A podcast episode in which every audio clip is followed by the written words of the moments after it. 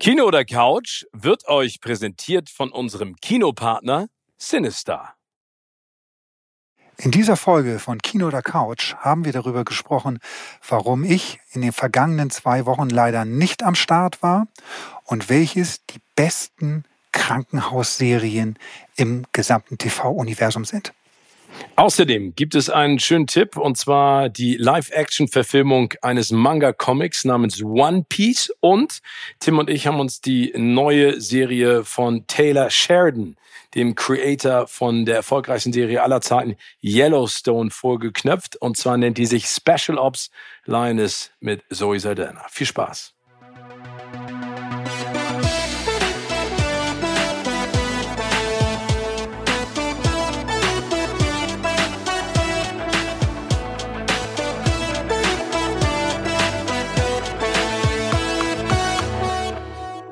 So, ihr Lieben, herzlich willkommen zu einer neuen Ausgabe von Kino oder Couch und ich kann es nur sagen. Mir fällt ein Stein vom Herzen und ich bin überglücklich, auch wenn Silke ihn ehrenhaft und sehr, sehr sympathisch vertreten hat, freue ich mich unfassbar, dass mein Timmy wieder bei mir ist. Und ähm, er hat ein paar äh, wirklich wichtige Worte an euch zu richten. Und erstmal, Timmy, ich, mein Herz hüpft, das habe ich dir aber schon ein paar Mal gesagt. Wir haben uns ja auch zwischendurch gesprochen, aber es ist einfach schön, dich wieder zu haben und zu sehen und zu wissen, dass du auf dem Weg der Besserung bist. Ja, eigentlich, mein lieber Steven, hüpft mein Herz auch, dich wiederzusehen. So ganz richtig hüpfen tut es aber momentan noch nicht. Ähm, vielleicht einmal ganz kurz, warum ähm, ich in den letzten zwei Wochen nicht mit dir das ähm, aufnehmen konnte, diesen äh, wunderbaren Podcast. Ähm, ich habe dazu auch übrigens mich ganz sehr, sehr nette Mails bekommen und auch besorgte Mails, was mit mir ist. Es gab auch ähm, so ein paar Leute, die schrieben, wie ob wir beide uns zerstritten hätten und deshalb dieser Podcast hm. in Zukunft nicht mehr stattfinden würde. Nein, nein, nein, es ist äh, natürlich nicht der Grund. Steven und ich sind immer noch ein Herz und eine Seele. Die Problematik bei mir war in den letzten Wochen war, das wissen, glaube ich, Großteil unserer Hörerinnen und Hörer wissen das nicht. Ich habe seit knapp achteinhalb Jahren einen Herzschrittmacher. Ähm, musste ich damals einsetzen lassen, weil ich, äh, das ist heutzutage mittlerweile äh, ja schwer noch nachzuvollziehen, warum das Herz äh, einen Schaden genommen hat, aber höchstwahrscheinlich liegt es an einem Zeckenbiss und einer daraus folgenden Borreliose, die nicht erkannt worden ist, ähm, die mein Herz angegriffen hat. Und deshalb musste ich mir vor achteinhalb Jahren einen Schrittmacher einbauen lassen. Und dieser ähm, Schrittmacher, der mir gute Dienste geleistet hat über Jahre, hat jetzt nicht mehr so gearbeitet, wie er arbeiten sollte. äh, was zur Folge hatte, dass wir den austauschen mussten. Ähm, dafür musste ich ins Krankenhaus und habe jetzt einen neuen Schrittmacher bekommen, ähm, in, gepaart mit einem Defibrillator, der nochmal ähm, für, für, für mehr Sicherheit dort sorgt irgendwie. Und ähm, ich habe auch im Bereich gelernt, dass im Bereich der Herzschrittmachertechnik die Technik so wahnsinnig schnell voranschreitet. Also man kann sagen, das Gerät, was ich innen drin hatte, vor, vor achteinhalb Jahren verfasst bekommen habe, das ist so das iPhone 1 gewesen. Nee, das ja. war ein Walkman, glaube ich eher. ja, genau, ein Walkman. Ähm, was toll ist, was toll ist irgendwie, ähm, dass die, die äh, Entwicklung da so weitergeht irgendwie und was, es ist irre, was in der Medizin mittlerweile alles möglich ist und auch einem Betroffenen ein äh, relativ normales Leben ähm, ähm, ja, äh, bereithält. Also für mich ein ganz normales Leben. Ich bin einfach nur momentan in der Phase, sich zu erholen davon, von dem Eingriff irgendwie. Das ist alles, was körperlich irgendwie so ein schon ein bisschen ähm, weghaut. Aber wie gesagt, das, ähm, deshalb musste ich eine kleine Auszeit nehmen, um mich zu erholen. Und bin aber umso froher, jetzt wieder hier sitzen zu können. Und, ähm, und ich weiß, was du getan hast, Timmy. Also du, wir haben ja drüber geschnackt. Ich habe dich mit Comics versorgt, mit Filmzeitschriften, aber vor allen Dingen konntest du ja auch gucken. Und da äh, bist du äh, einem äh, Metier verfallen, das du schon vorher als dein Guilty Pleasure Metier ja. bezeichnet hast. Und das passt jetzt auch, also auch wenn wir darüber lachen, ähm, ich glaube, man muss über solche ernsten Situationen auch immer lachen. Ich bin echt so happy, dass du einfach wieder da bist. Aber du hast dich Arztserien hingegeben und da alles studiert, was, was es gibt. Oder hast du deine Favorites? Genauer gesagt Krankenhausserie. Ah, Krankenhausserie. Ja, also der Bergdoktor und Co., wo ich ja auch ein großes Herz für habe, irgendwie. Die ist ja neben Krankenhaus. Jetzt, die fallen nicht in diese Kategorie. Nee, der Bergdoktor, der operiert ja auch auf dem Berg, der kann ja alles. Also ähm, Gut, wenn es ganz übel läuft, dann muss man den anfordern der, und dann äh, kommt die Rettung. Nein, auch sehr nett, Hans Siegel. Ich meine, der erzählt ja dann bestimmt auch nette Geschichten. Ein, sup, ein super Typ ja. und äh, habe ich auch schon mal in diesem Podcast gesagt, ich mag den Bergdoktor, ich gucke mir diese Serie ich auch. gerne Ich mag den Bergdoktor im Fernsehen und in echt. Ja. Aber erzähl mal, deine Lieblingskrankenhausserie. Genau, ich, ich, liebe auch Krankenhausserien und ähm, ja, ich weiß nicht, ob das so ein bisschen Selbstkasteiung ist, wenn man in so einem Krankenhaus liegt, ähm, sich dann auch solche Serien anzugucken. Und das muss ich einmal ganz kurz, und ich muss die Chance nutzen, weil ich weiß, dass ähm, ein paar Leute aus dem Krankenhaus, in dem ich lag, ähm, im UKE in Hamburg, ähm, heute oder wenn dieser Podcast rauskommt, diesen Podcast auch hören werden, weil wir darüber gesprochen haben, dass ich das mit dir zusammen mache und ähm, mit denen auch über äh, Krankenhäuser und, all, und das alles gesprochen habe. Ich muss mich äh, nochmal auf diesem Weg bei all den Leuten da so, so herzlich bedanken. Die Pflegerinnen, die Pfleger, die Ärzte, ähm, alle Beteiligten da in, in, im UKE und ich glaube noch in, im Groß- oder in das allen anderen Krankenhäusern. Das ist eher ein bisschen schwierig, aber ähm, nein, die machen einen gigantischen Job und äh, vielen Dank und ich glaube, das wird gar nicht ähm, kann gar nicht zu häufig gesagt werden, irgendwie, ähm, wie toll die das machen. Gar nicht so sehr mit mir. Ich bin da eher, glaube ich, ein un unproblematischer Patient gewesen. Die haben ja, wenn es ums Herzen geht, deutlich ältere Leute auch dort und mit was für einer Fürsorge, was, mit wie viel Respekt die mit den Menschen umgehen und wie die sich kümmern, das ist schon ganz außergewöhnlich. Also ähm, ja, ähm, und mit denen habe ich mich natürlich auch über, über Krankenhausserien unterhalten und die gucken die auch gerne, so genauso wie ich, sagen mhm. natürlich immer, hm, das ist jetzt nicht so nah an der Realität dran, wie man sich das so denkt irgendwie. Also, Aber es gab ähm, doch bestimmt bei dir auch so ein, äh, hier, wie hieß der nochmal, McDreamy, äh, hier, ähm, na, du weißt schon, wen ich meine, aus, äh, wie heißt denn Patrick Dempsey? Patrick Dempsey aus Grey's Anatomy. Ja. ja ähm, genau, McDreamy. Du meinst einen wunderschönen Arzt, den, den, dem ja. ich verfallen bin, oder wie? Nein, aber der da rumgelaufen ist, also gibt's doch bestimmt. Ne? Also so weit ist das dann doch nicht hergeholt. Aber erzähl mal, wir haben jetzt schon wieder, äh, ich unterbreche dich die ganze Zeit, es tut mir leid an dieser Stelle. Ähm, äh, Timmy, erzähl mal deine Lieblings. Meine, genau. Also äh, oh, es gibt ja mittlerweile so wahnsinnig viele Krankenhausserien. Das ist wirklich irre. Und ähm, ich habe mal geguckt irgendwie oder, oder jetzt auch in die Zeit genutzt, was ist eigentlich sind so die die besten, die es da gibt. Und ähm, ist es wirklich schwierig, weil sie sich natürlich in vielen Bereichen sehr ähneln irgendwie. Aber ich mache mal die Top, meine Top 3. Ähm, einmal hier für alle Leute, die in dem Krankenhausserien-Game noch nicht so drin sind und sagen, wir wollen unbedingt mal einsteigen. Und äh, was kannst du denn empfehlen an Krankenhausserien? Also auf Platz 3 ähm, ist bei mir äh, relativ neu New Amsterdam. Oh. Ähm, ja, äh, läuft bei Netflix, läuft auch bei Amazon, äh, ist überhaupt bei mir oder bei Disney auch. Also es ist, wie gesagt, kann, gibt's auf, auf mehreren äh, Streaming-Kanälen kann man sich das angucken. Geht um äh, das größte Krankenhaus in New York ähm, und äh, die ja eine Leitung haben, einen Leiter, der ähm, der sehr unkonventionell ist und ähm, ja ähm, ungewöhnlich an Sachen rangeht. Ähm, gefällt mir sehr gut. Da gibt's glaube ich, mittlerweile drei, drei Staffeln. Die dritte Staffel wird dann ein bisschen schwieriger. Und das haben viele Krankenhausserien leider so an sich, dass sie dann irgendwann so abschweifen Richtung gesellschaftliche Problematiken zu verarbeiten irgendwie. Und es mhm. wird dann alles so oh, wahnsinnig übertrieben und zu übertrieben, viel, ne? pathetisch teilweise und dieses Gutmenschgefühl, was, was die Pflegerinnen und, und, und auch die Ärztinnen und Ärzte dort so, ähm, ja, ohnehin natürlich in diesen Serien schon mal ausstattet, das wird so ein bisschen überstrapaziert und dann wird es ein bisschen, bisschen albern auch, finde ich. Und das ist mhm. bei New Amsterdam ein großes Problem. Eine weitere, wirklich, finde ich, sehr, sehr gute Serie aus Auf Platz zwei jetzt. Auf dir? Platz zwei jetzt ja. ist ähm, The Good Doctor. Oh, die finde ich auch super. Die finde ich wirklich gut.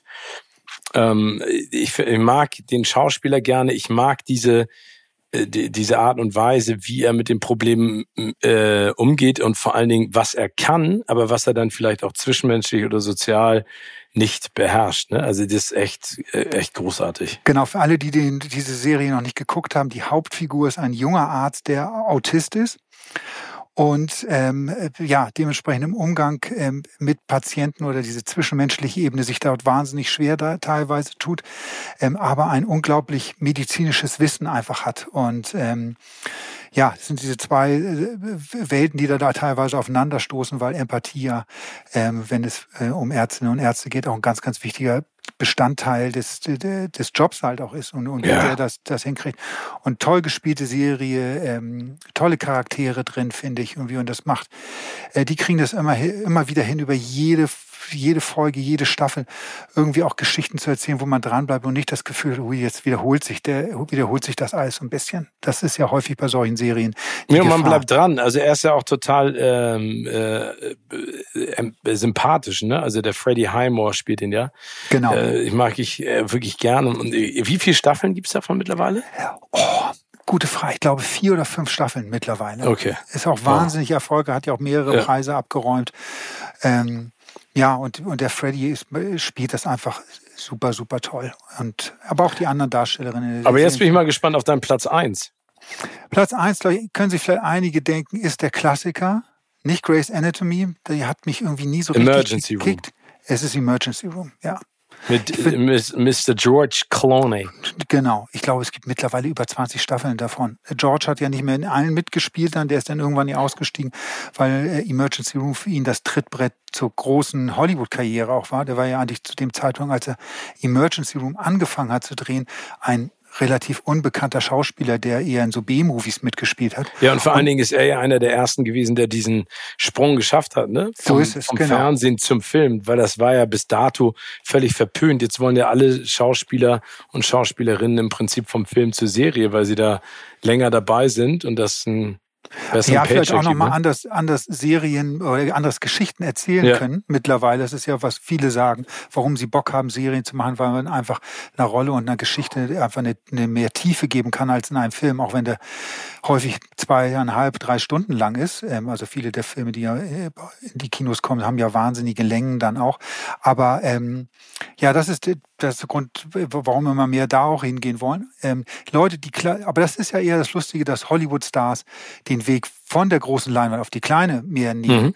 Es ist Genau. immer noch, finde ich, auch erstaunlich selten, wie häufig ein ein oder eine Darstellerin aus einer erfolgreichen Serie den Sprung dann auch langfristig auf die große Leinwand schafft. Das ist doch eher selten. Immer noch gibt ganz- schwierig, ne? ja, es gibt ganz viele, äh, viele Leute, zum Beispiel, habe ich mich das letztens gefragt, weil ja diese Serie Suits auch so ein großes Comeback feiert und momentan wieder diese Anwaltsserie so viel geguckt wird.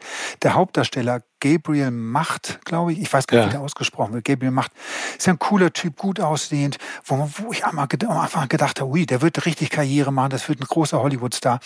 Da hört man gar nichts von. Also ich, hab ich glaube, dass man nicht. sich manchmal in dieser Fernsehwelt oder in der Serienwelt auch echt extrem wohlfühlen kann. Ne? Also Ja. es gibt ja Schauspielerinnen und Schauspieler, die das jahrelang gemacht haben. Ähm, und äh, einfach, ich ich glaube auch, dass der Druck auf einer erfolgreichen Serie nicht so groß ist wie auf einem Film, den du über Monate drehst, der dann rauskommt und an der Box Office direkt super Erfolg haben muss. Ne? Also Genau. aber ich kann Emergency Room äh, verstehen. Ich, das habe ich äh, mit meinen Eltern immer geguckt. Ich fand das, ich fand es mega und vor allen Dingen, mein Vater ist ja Arzt und der hat ja äh, auch lange Zeit in New York an einem Krankenhaus gearbeitet auf der Intensivstation. Der hat gesagt, ey, so ist das da, ne? Ja, Also ja. da in der Großstadt, da brauchst du äh, starke Nerven, da geht's richtig ab. Ja, da gibt's eine andere Serie noch aus dem Genre Code Black. Die habe ich auch gesehen jetzt die Tage. Fand ich nicht schlecht. Da geht's um, um ein Krankenhaus in L.A. und der Code Black. Das wusste ich auch nicht. Das ist wohl das Signal, oder das ist das Signal, wenn die Notaufnahme so überlastet ist, dass Oh. eine normale Abarbeitung der Patienten nicht mehr möglich ist. Und das finde, oder dieser Code Black wird wohl ausgerufen bei Krankenhäusern durchschnittlich über in Amerika drei bis fünf Mal im Jahr. Und in diesem Krankenhaus in LA, was es wirklich gibt, ähm, ist das wo an über 350 Tagen im Jahr haben die, rufen die den Code Black aus, dass die so überlastet sind, äh, dass die gar nicht dahinterherkommen. Ähm, sehr spannend, äh, äh, wahnsinnig hektisch gedreht. Äh, ich fand es ein bisschen überzogen. Wie wir, alle, die da mal reingucken, müsste man darauf durchziehen, wie viele Leute denn in dieser Notaufnahme teilweise um diese Tische rumflitzen irgendwie. Das ist, äh, hat man das Gefühl, da sind 100 Leute im Raum irgendwie. Das ist alles so ein bisschen übertrieben. Da wird so auf extra Hektik den noch gemacht, die, was es gar nicht nötig hat. Aber die ist auch nicht schlecht. Aber nicht so gut wie Emergency Room ist für mich ähm, vor allem auch in der lang, Langläufigkeit dieser Serie äh, schon echtes, ähm, da haben sie schon echtes Fund hingelegt, irgendwie dieses Ding immer am Laufen, immer spannend zu halten. Finde ich auch. Und das sind ja auch familienfreundliche Serien. Und apropos familienfreundliche Serien, es gibt einen Tipp, den wir beide euch gerne angedeihen lassen wollen. Genau.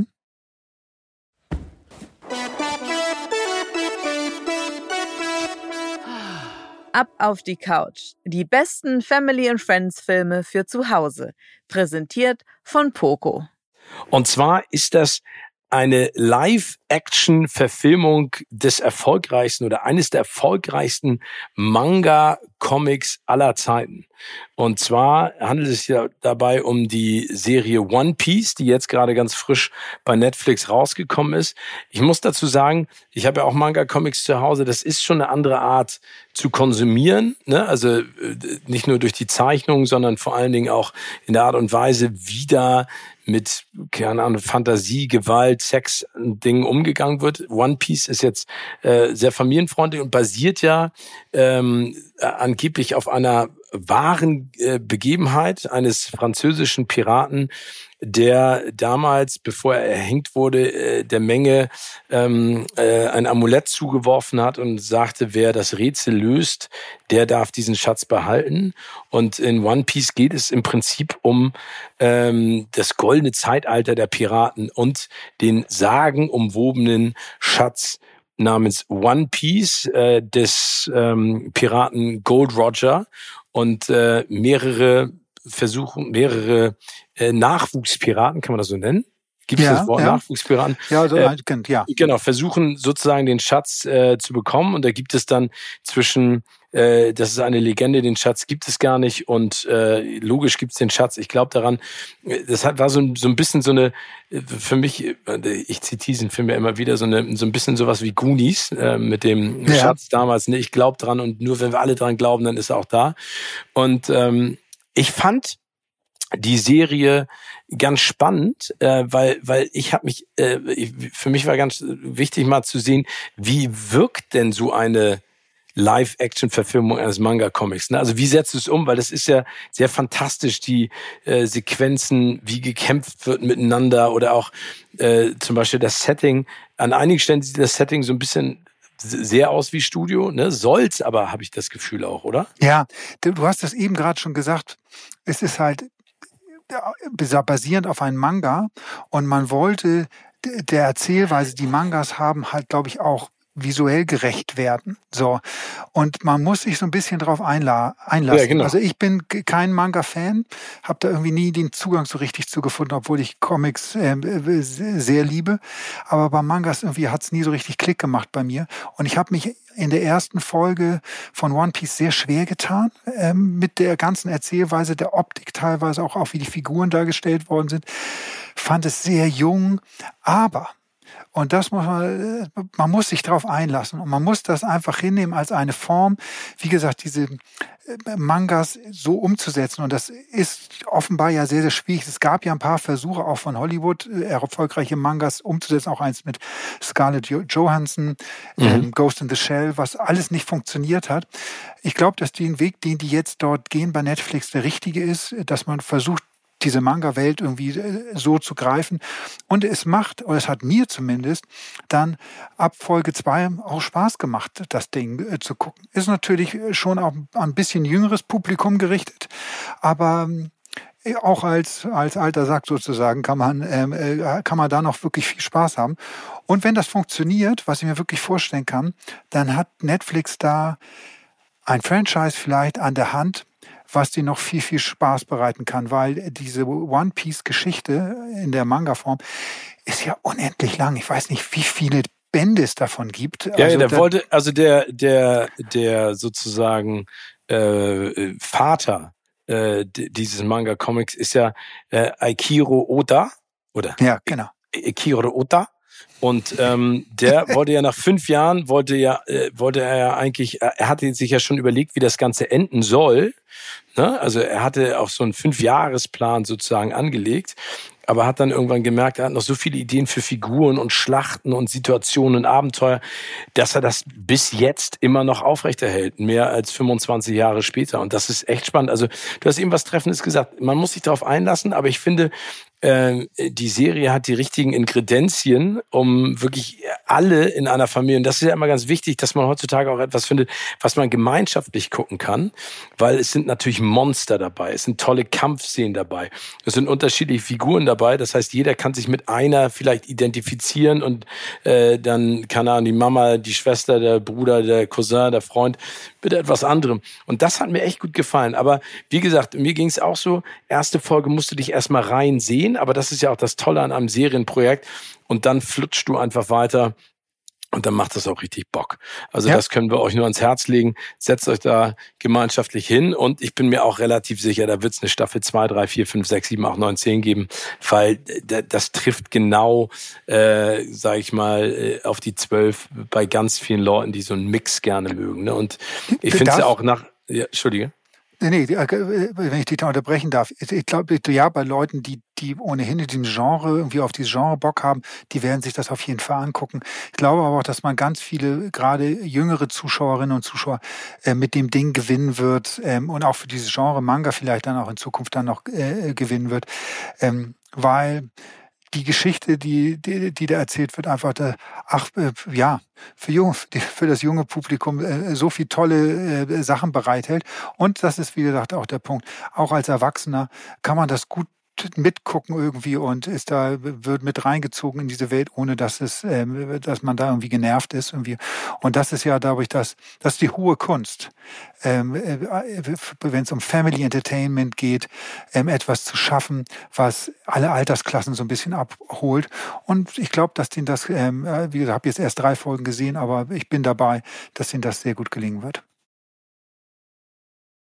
Kommen wir zu einer weiteren Serie, ähm, die wir auch beide geguckt haben. Die ist auch gerade ganz frisch raus auf Paramount Plus zu sehen. Die nennt sich Special Ops Linus von meiner Ansicht nach einem der besten Drehbuchautoren Hollywoods derzeit. Ist ja auch ein ganz wichtiges Thema im Zusammenhang mit dem Streit, wo sich so ein bisschen die Fronten auflockern zwischen den, äh, sag ich mal, Studio-Bossen und Bossinnen und äh, der WGA und der äh, SAG. Aber da ist noch nicht das letzte Wort gesprochen.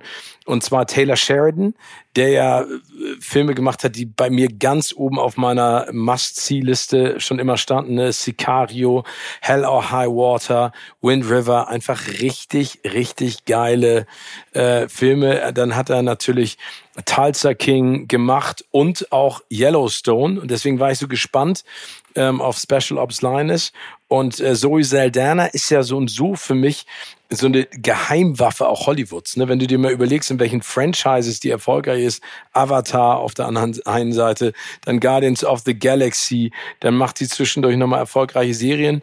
Und es geht im Prinzip um, wie das immer so ist, darüber haben wir auch häufig schon gesprochen, es gibt ja bei all den offiziellen Geheimdiensten und militärischen Einrichtungen dann immer noch eine Special Forces, die so geheim ist, dass keiner sie kennt. Auf jeden Fall führt sie eine Special Forces Truppe an. Äh, und da geht es darum, dass Frauen ausgebildet werden, um ähm, äh, terroristische veranlagt oder wie nennt man das terroristisch veranlagte Familien zu infiltrieren und herauszufinden, wo sich dann meistens der Patriarch dieser Familie aufhält, weil er den Terror finanziert in unterschiedlichsten Arten und Formen.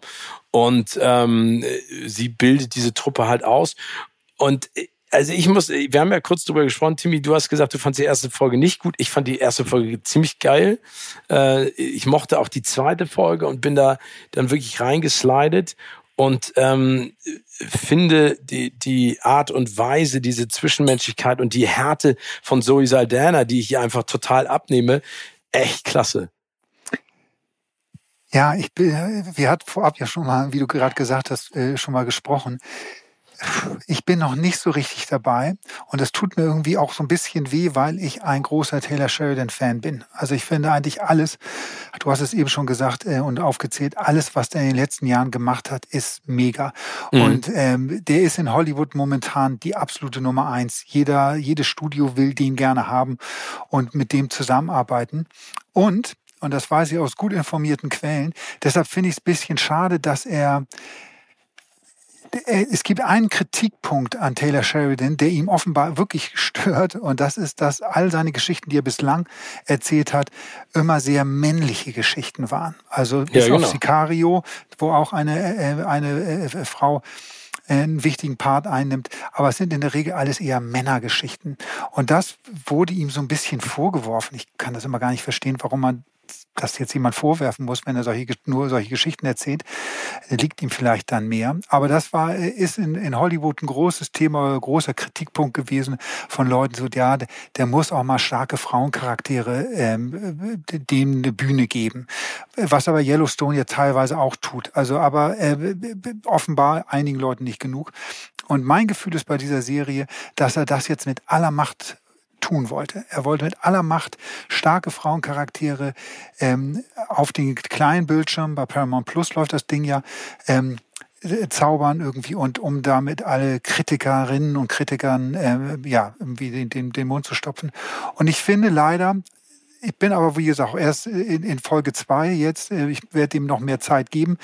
Ich finde, dass er es übertreibt und dass die Frauen, wie sie dort dargestellt werden, das ist mir fast ein bisschen zu klischeehaft. Die eine kann dann 95 Klimmzüge und, und arbeitet äh, wie eine Verrückte und, und ist viel härter als alle Männer und habe immer gedacht, oh, es tut doch gar nicht Not, das ist jetzt alles so überzogen und so klischeehaft teilweise. Ja, okay, ähm, auf der anderen Seite sind die anderen Geschichten ja auch klischeehaft, ne? Da ist ja immer der Mann, der, der da alles kann. Touché, also der, deswegen, recht. Ne, also man kann es ja auch umdrehen. Ich, ich, fand, ich fand das jetzt ehrlich gesagt ganz gut, weil sie ist so kompromisslos, ne? Die La Isla de Oliveira, die sozusagen, also wir haben es ja eben kurz angesprochen, diese Special Forces eine heißt, heißt Lioness und die sollen im Nahen Osten eben immer wieder äh, Ermittlerinnen einschleusen, um terroristische ähm, äh, Anschläge zu verhindern. Und äh, ähm, sie wird da eingearbeitet und sie ist diejenige, die alles kann, die aber auch eine schlimme Vergangenheit hat, die ja auch aufgearbeitet wird in dieser Serie. Aber ich weiß, was du meinst. Aber trotzdem, ähm, und das ist, glaube ich, auch das Spannende an diesen Serien, bin ich total offen dafür, dass es sich dann vielleicht auch nochmal in die andere Richtung verändert und kippt. Und jetzt, lieber Timmy, gibt es zwei Punkte, die ich kurz ansprechen möchte. Nummer ja. eins, du musst dich schonen. Und Nummer zwei, ich sitze ja hier gerade in München weit weg von dir und äh, einer warmen Umarmung, äh, weil ich bei den Proben bin für Joko und Klaas äh, gegen Pro7 und ich muss jetzt äh, wieder raus und das nächste verrückte Spiel testen. Deswegen gibt es heute eine eine eine Folge in Kürze liegt die Würze, damit du immer fitter wirst und wir in der nächsten Folge noch mehr ausgiebig plaudern können. Aber eine Sache ganz kurz nochmal zu Taylor Sheridan. Also Lioness, guckt euch das mal an und dann bin ich mal gespannt, seid ihr auf Timmys Seite oder auf meiner Seite oder kommt Timmy und ich noch zusammen und sagen in der nächsten Folge, jetzt haben wir alle acht Folgen geguckt, jetzt finden wir es auch geil. Aber es gibt ja gerade einen großen Zoff, ähm, auch äh, bei Yellowstone mit Kevin Costner äh, und Taylor Sheridan unter anderem, weil ähm, äh, äh Kevin Costner will jetzt ja äh, das Studio verklagen auf 12 Millionen Dollar, die er angeblich noch nicht gekriegt hat für seine Arbeit. Ähm, das Studio sagt, nee, nee, das geht nicht. Und Taylor Sheridan kommt irgendwie auch nicht weiter, weil er sagt, die wollen immer wieder neue Stoffe haben. Ich habe nicht so viel Zeit. Also da gibt's gerade einen, gerade einen äh, richtigen Beef zwischen allen. Das ist, was da abgeht momentan, ist eine Soap für sich. Also ja. die, die ganzen Ebenen, wo auf denen dieser Streit abläuft, sind halt äh, irre. Also du hast es eben schon gesagt, Sheridan kommt mit den Drehbüchern nicht hinterher. Das wiederum bringt äh, äh, Kostner in Zeitprobleme, weil er ja nebenbei seine neue Serie oder Filmserie Horizon dreht, auch eine Western-Serie, ähm, mit einem unglaublichen Aufwand, wo er als Drehbuchautor, aber auch als äh, Hauptdarsteller und, und äh, Regisseur im, im Boot sitzt. Ähm, also da arbeitet jeder gegen jeden. Das letzte, was ich gehört habe, fand ich irre, dass Kostner jetzt gesagt hat, er würde nur für sieben, also es geht ja um die zweite Hälfte der fünften Staffel, die eigentlich noch gedreht werden muss. Und um, um vielleicht auch für Yellowstone erstmal einen Abschluss zu finden, den es bislang ja. noch nicht gibt. Und für diese zweite Hälfte waren eigentlich eingeplant, dass Kostner 65 Tage äh, für Dreharbeiten zur Verfügung stehen soll. Er hat jetzt aber gesagt, er hat nur sieben Tage Zeit. Also äh, daran sieht man schon, wie irre dieser Streit ist. Wie soll denn das funktionieren, wenn du eigentlich eine Planung für 65 Tage hast, aber jemand sagt, oh, kann aber nur eine Woche. Ähm, und dann müsst ihr das in einer anderen Zeit irgendwie durch, äh, durchkloppen. Ähm, da bin ich sehr, sehr gespannt, wie, wie, wie, das, wie das vorangeht. Irgendwie. Und ja gibt jetzt ja schon andere Namen aus. Jetzt wollen sie Kostner austauschen mit Matthew McConaughey, der ähm, dort irgendwie offenbar auch schon Verträge sogar unterschrieben hat, um diese Yellowstone-Saga, um die Familie Dutton weiterzuerzählen, ohne einen Kostner dann. Ja, also ja. Ja, eine Soap, die sich selbst geschrieben hat. Zu guter Letzt nochmal eine kurze Meldung aus dem Bereich Kino. Äh, Antoine Fuqua, gerade mit Equalizer 3 in den Kinos zu sehen, lohnt sich auf jeden Fall. Schaut euch den an. Soll jetzt ein Biopic über Michael Jackson drehen. Und über das Thema können wir ja nächste Woche nochmal ausgiebig sprechen. Aber jetzt erstmal, Timmy. Dicken Knutsch durch äh, die Computerkamera. Schön, dass du wieder dabei bist nur das Beste, schon dich, du legst dich jetzt wieder ins Bett, isst ein Süppchen und träumst von mir und dann freue ich mich auf nächste Woche. So wird's gemacht, mein Lieber. Viel Spaß mit Joko und Klaas. Grüß alle ganz schön und ich freue mich, dass wir endlich wieder zusammengekommen sind. Freue ich mich auch. Bis dann. Bis dann.